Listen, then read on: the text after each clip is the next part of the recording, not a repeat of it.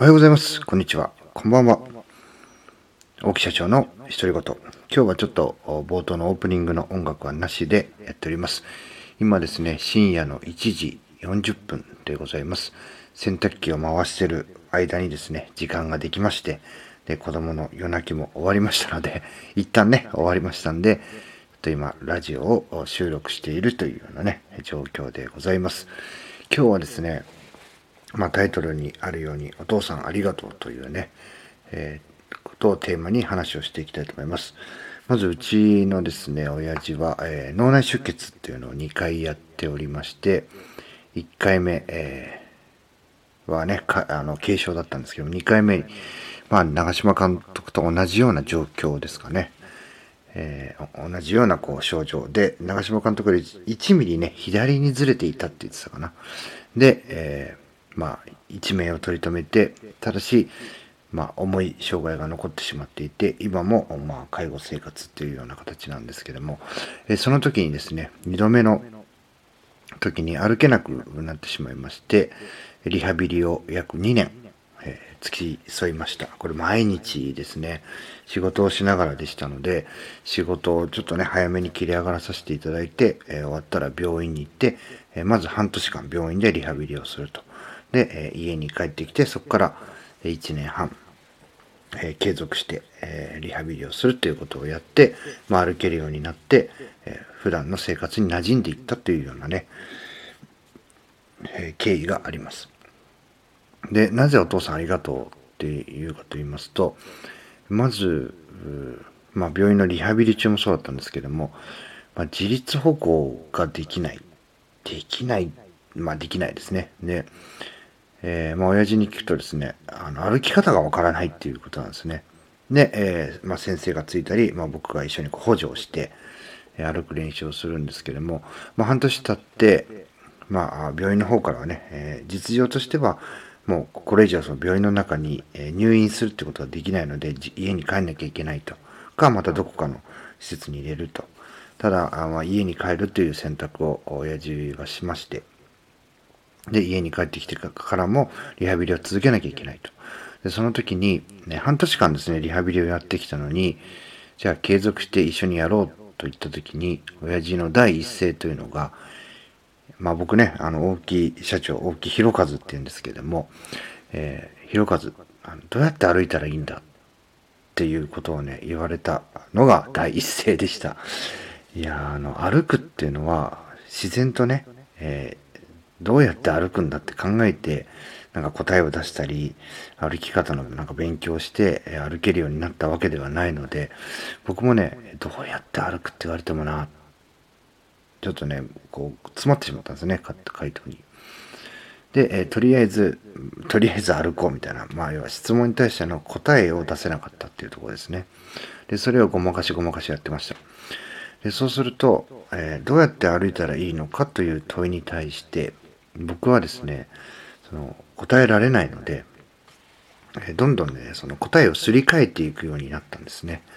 例えば、えー、どうやったら歩けるようになったらいいのか、あの筋力が劣ってるとか、感覚が鈍いから歩けないんじゃないかとか、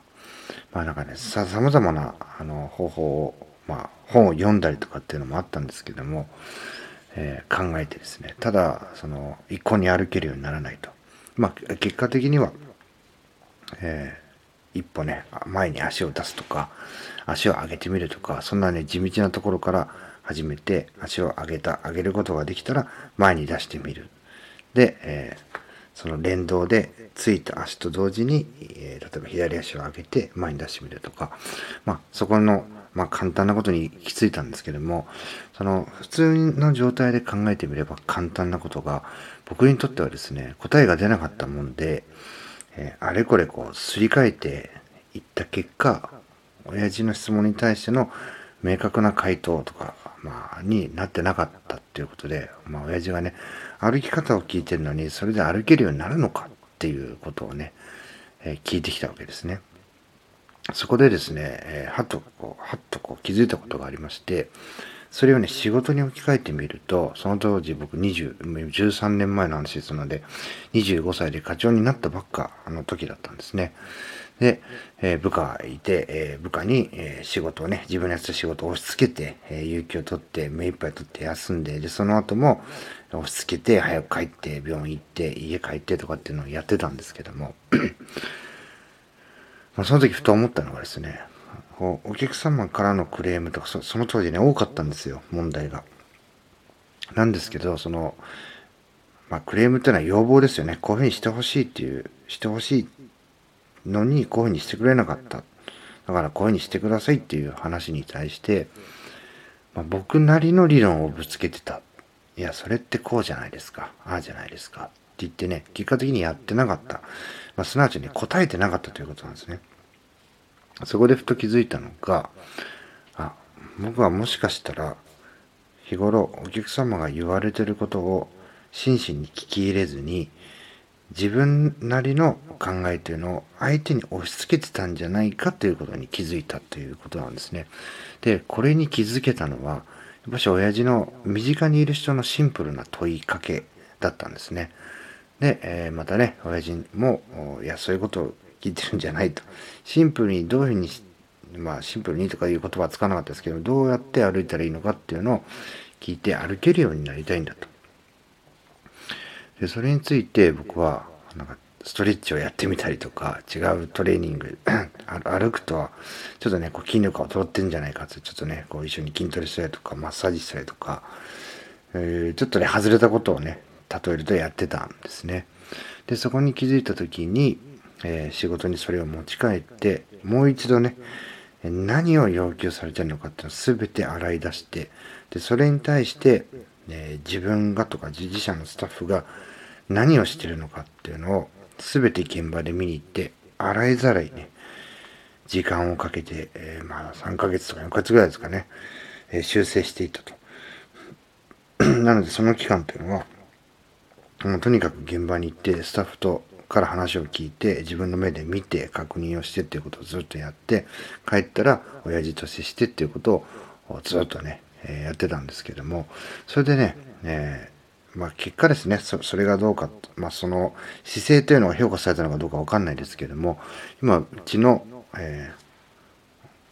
ー、株式会社 LMC、その前のサラリーマン時代勤めてた会社を辞めて独立して、今ですね、9期目を迎えてこう振り返ってみると、今、うちのお客さんで、その自分が携わっていたお客さん、すべてですね、結果的にはお客さんの方から、えー、もう一度やってほしいもう一度あのあなたの新しい会社でうちの仕事をね立て直してほしいとかやってほしいっていうふうに言われた。で言われて今契約をさせていただいてるわけなんですけども。で、えー、聞くとですねお客さんななんでその辞めた僕なんですかって聞くともしその問題に対して熱を持ってね、えーシンプルにこう解決をしてほしいっていうことを、えー、直近で言えば2月に入ったお客様とかにはそういう言葉を言われたんですよ。その能力がどうとか、えー、たくさん有能な人材を抱えてとかそういうことじゃないと。もちろんその財政的な面は見るけどもそこでもないと。シンプルに、え、問題に対して熱を持って、え、解決するそういう力があるという印象があるから改めてやってほしいんだっていうのを、え、言われて、え、携わるようになったと。まあ本当にあの前の会社 にはねあの恩がありますので僕はその前の会社のお客さんとは契約しないっていうのは散々言って公言をしてたんですけどもその考えを変えた理由というのはそういうことを言われたからということでしたね。で今もそれを真摯にやっていると。でこれのこういうことに気づけた根底にあるのは、えー、親父のリハビリがきっかけだったというねお話をして今日は終わりにしたいと思います。これね全然僕の美談とかそういう話じゃなくて普段、えー、日頃、まあ、両親であったりとかまたお客さんであったりも実はね言われてることに対して自分がやりたくないからやらない理由をつけてて、問題解決に貢献してないなんていうことはね、え多々あったりとか、まあ、自分の精神状況とか置かれてる環境でそういうものと目を向け素直に目を向けられないとか対峙できないとかねそういう心理を外していけば成功に近づいていったりまた成功していくんじゃないかなというのをねふと思ったので、えー、今日お話をしてみました。最後まで聞いていただきありがとうございます。また次の配信でお会いしましょう。さよなら。